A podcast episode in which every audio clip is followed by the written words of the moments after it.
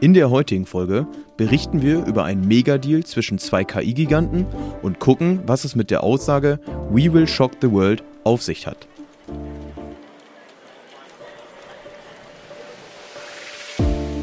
Märkte kompakt. Vermögen, regional, Vertrauen. Der VR Private Banking Podcast Ihrer VR Bank Westmünsterland. Es begrüßen Sie Christoph Bender Und Lukas Loker. Die im Podcast besprochenen Inhalte stellen ausschließlich allgemeine Informationen dar und beinhalten keine Kauf- oder Anlageempfehlung und Anlageberatung. Weder die Moderatoren noch die VR Bank Westmünsterland haften für etwaige Verluste, die aufgrund der Verwendung der Informationen verursacht oder damit in Zusammenhang stehen. Ja, starten wir wie immer mit dem Rückblick auf die vergangene Woche, heute am 23.01.2024. Und wir sehen eigentlich ein ähnliches Bild, wie wir es auch in den Vorwochen gesehen haben. Deutschland, der DAX tut sich nach wie vor eher schwer, während vor allem mal wieder, getrieben durch die großen Tech-Werte, die amerikanischen Börsen sogar neue Rekorde vermelden konnten. Aber vielleicht kurz der Reihe nach, heißt konkret, DAX immerhin mal, aber auch nur aufgrund des guten gestrigen Tages, mit einem kleinen Wochenplus von knapp einem Prozent. Schlusskurs gestern 16.683 Punkte, aber auf Jahressicht steht hier immer noch ein kleines Minus von 0,5 Prozent. Ganz anders sieht es da in den USA aus. Ich sagte es bereits in der letzten Woche, Big Tech, also die großen Tech-Konzerne in den USA sind erwacht und haben die großen Aktienindizes sogar auf neue Rekordstände gehievt. Sowohl der Nasdaq als auch S&P 500 äh, mit einem Wochengewinn von knapp 3 bzw. knapp 2 Prozent. Und das bedeutet bei beiden Indizes neue Allzeithöchststände. Und ähm, Big Tech ist äh, eben das Thema. Lukas, das ist dein Einsatz. Erstmal herzlich willkommen als neuer Host hier bei uns in der Runde. Big Tech ist tatsächlich wieder mal verantwortlich für das, was die Indizes nach oben gehievt hat. Und wir haben ja eigentlich schon so ein, so ein Mega-Deal unter zwei Genau. von diesen Big Tech-Unternehmen zu verkünden. Ja, genau, Christoph. Ähm, Meta sorgt für Aufsehen, geben Milliarden US-Dollar aus und bestellen 350.000 künstliche Intelligenzchips bei Nvidia natürlich. Davon profitiert nicht nur Nvidia mit der Großbestellung, sondern auch Meta, weil hier ein positives Zeichen ist, äh, wenn sie in das Thema künstliche Intelligenz investieren. Hier vielleicht auch nochmal ganz spannend, ähm, hätte man zu Börsenstart von Nvidia, die Nvidia-Aktionäre wird es bestimmt freuen, 500 Euro investiert, dann hätte man heute bereits über eine Million Euro.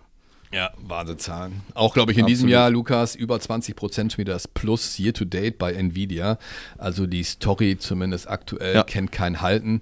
Schauen wir mal, wenn dann in ein paar Wochen die Quartalzahlen kommen, ob das tatsächlich bestätigt. High Performer unter den Big Seven. Ja, ja.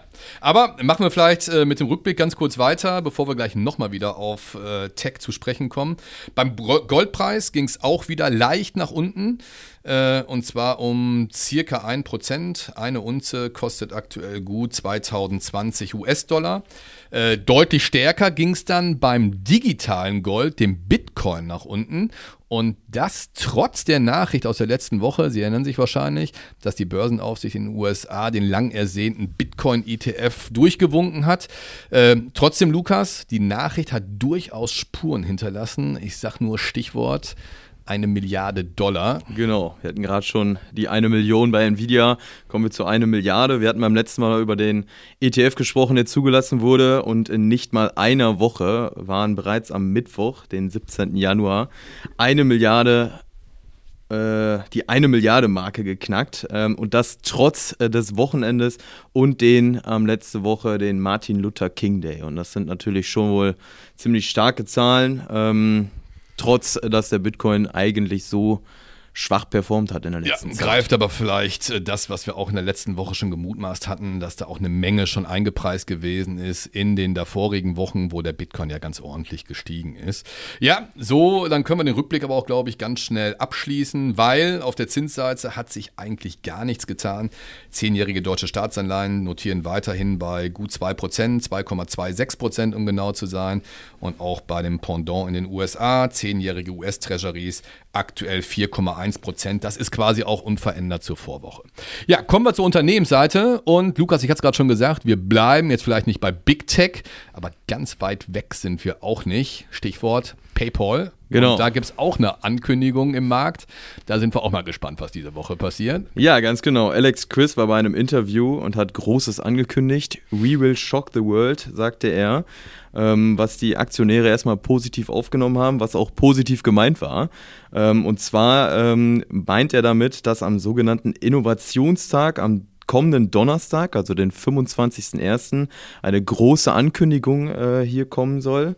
Ähm, sowohl auf der Handelsseite äh, als auch auf der Konsumseite ähm, ja, ganz neue Innovationen stattfinden sollen, ähm, was die Börse dann auch erstmal sehr, sehr positiv aufgenommen haben. Die Aktie hat auch direkt reagiert, ist von 58 US-Dollar auf 66 US-Dollar gestiegen, also gute 10 Prozent.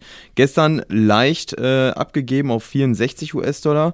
Unsere DZ-Bank hat hier auch zuletzt am 2.1. diesen Jahres ein Research rausgegeben. Votum war hier auch Kauf, Ziel 76 US-Dollar. Ja, Fakt ist, die Messlatte hat man sich auf jeden Fall schon mal selber hochgelegt. Gucken wir mal, was am Donnerstag dann tatsächlich von. We Shock the World übrig bleibt. Absolut, Ja? Die ja. Fallhöhe ist auf jeden Fall auch da.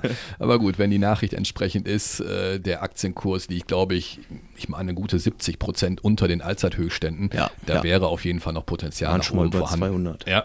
Ganz genau. Ja, und das nächste Unternehmen, Christoph, ähm, irgendwo im Oktober, meine ich, wurde es schon mal angekündigt. Damals war es der Barbie-Film. Ähm, jetzt ist es Weihnachten. Viele haben vielleicht Birkenstocks bekommen. Ich zumindest auch von meiner Frau. Christoph, wie sieht's da aus? Da wurden Zahlen gemeldet letzte Woche. Du hast es auch schon angekündigt. Hast Ja. du auch Birkenstocks bekommen von deiner Frau? Nein, oder? ich nicht, aber meine Frau hat schon mal aufgerüstet für den Sommer und tatsächlich auch ein paar neue Birkenstocks gekauft. Also gucken wir mal, ich hatte es letzte Woche auf jeden Fall schon angekündigt. Birkenstock, Birkenstock, das deutsche Traditionsunternehmen, das dann aber vielleicht auch leider letztes Jahr im Oktober in den USA an die Börse gegangen ist und jetzt erstmal Zahlen vorgelegt hat. Ähm, wie gesagt, letzte Woche erstmals die Zahlen präsentiert dann auch und die Zahlen waren eigentlich durchaus solide. Allerdings fanden Investoren dann doch zumindest ein Haar in der Suppe. Also bezogen auf das zurückliegende Geschäftsjahr sprach der Vorstandschef Oliver Reichert auf jeden Fall vom Zitat erfolgreichsten Jahr in unserer 250-jährigen Firmengeschichte. Bedeutet konkret der Umsatz ist immerhin um fast 20 Prozent zum Vorjahr auf immerhin 1,5 Milliarden US-Dollar gestiegen. Und auch das operative Ergebnis, also der Gewinn vor Zinsen und Steuern, konnte um 11 Prozent auf immerhin 483 Millionen Euro gesteigert werden. Äh, größter Wachstumsmarkt, ist auch vielleicht ganz interessant, ist eben nicht Deutschland, das hatten wir damals im Oktober schon gesagt, sondern bleiben die USA. Und man profitiert hier weiterhin von dem Trend zu bequemer Kleidung, auch nach Corona, weil doch viele Menschen weiter im Homeoffice statt im Büro arbeiten. Und Lukas, du hast gerade gesagt, dann kam natürlich auch noch der Hype um den Kino-Klassenschlager Barbie. Ich glaube, du hast sogar geguckt, ne? Ja, zwangsläufig, aber Im letzten Jahr dazu. Äh, also allein nach dem Kinofilm sind die Umsätze nochmal um 30 Prozent nach oben geschossen. Also der Effekt ist dann definitiv nicht verpufft. Trotzdem, die Aktie hat erstmal negativ auf die Zahlen reagiert. Grund war vor allem der ähm, bereinigte Gewinn im letzten Quartal und die Ankündigung, weiter zu Lasten der Marge wachsen zu wollen. Und es ging dann auch erstmal um 7% nach unten für die Aktie nach Veröffentlichung der Zahlen. Und man muss eigentlich schon sagen, zumindest an der Börse äh, war das Ganze noch nicht die ganz große Erfolgstheorie, was Birkenstock hier hingelegt hat. Die Aktie kam nämlich im Oktober, Lukas, du hast gerade gesagt, zu 46 Dollar ähm, an die Börse, ist dann erstmal abgetaucht äh, auf sogar unter 36 Dollar, lag dann in der Spitze bei gut 52 Dollar und notiert jetzt aktuell bei circa 47 Dollar. Also, wenn man dem was Positives abgewinnen will, dann immerhin leicht über dem Ausgabekurs im Oktober. Nach vorne bleibt man eigentlich optimistisch. Oliver Reichert, äh, ich hatte es gerade schon mal gesagt, das ist der Vorstandsvorsitzende von Birkenstock, äh, hat angekündigt in der Pressekonferenz 2023, 2024 in dem Geschäftsjahr weitere Märkte erschließen zu wollen, unbeirrt vom allgemeinen makroökonomischen Abschwung, der in der Welt festzustellen ist. Also man will sich hier gegen den Trend stemmen. Also das äh, vielleicht mal ganz kurz zu Birkenstock, da werden wir bestimmt auch in den nächsten Monaten immer noch mal wieder was hören.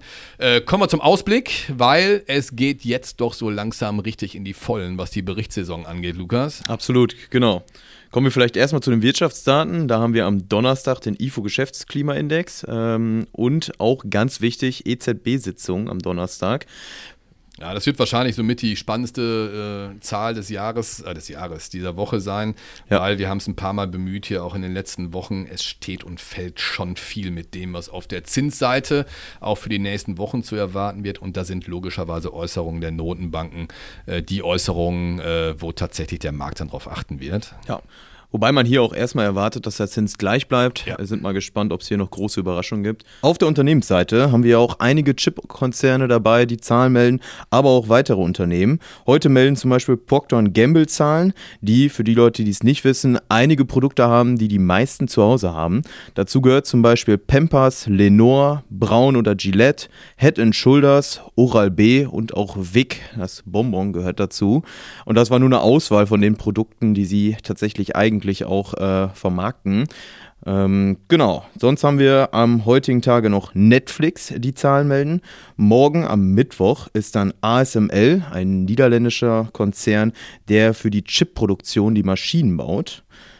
SAP im deutschen Bereich und auf der amerikanischen Seite Tesla. Einer der Big Seven übrigens, genau. Ganz genau, da wird es wahrscheinlich auch nochmal, da wird auch sehr, sehr detailliert drauf geschaut. Am Donnerstag kommt Intel und Thema Luxus. Wir hatten heute schon Birkenstock dazu dabei.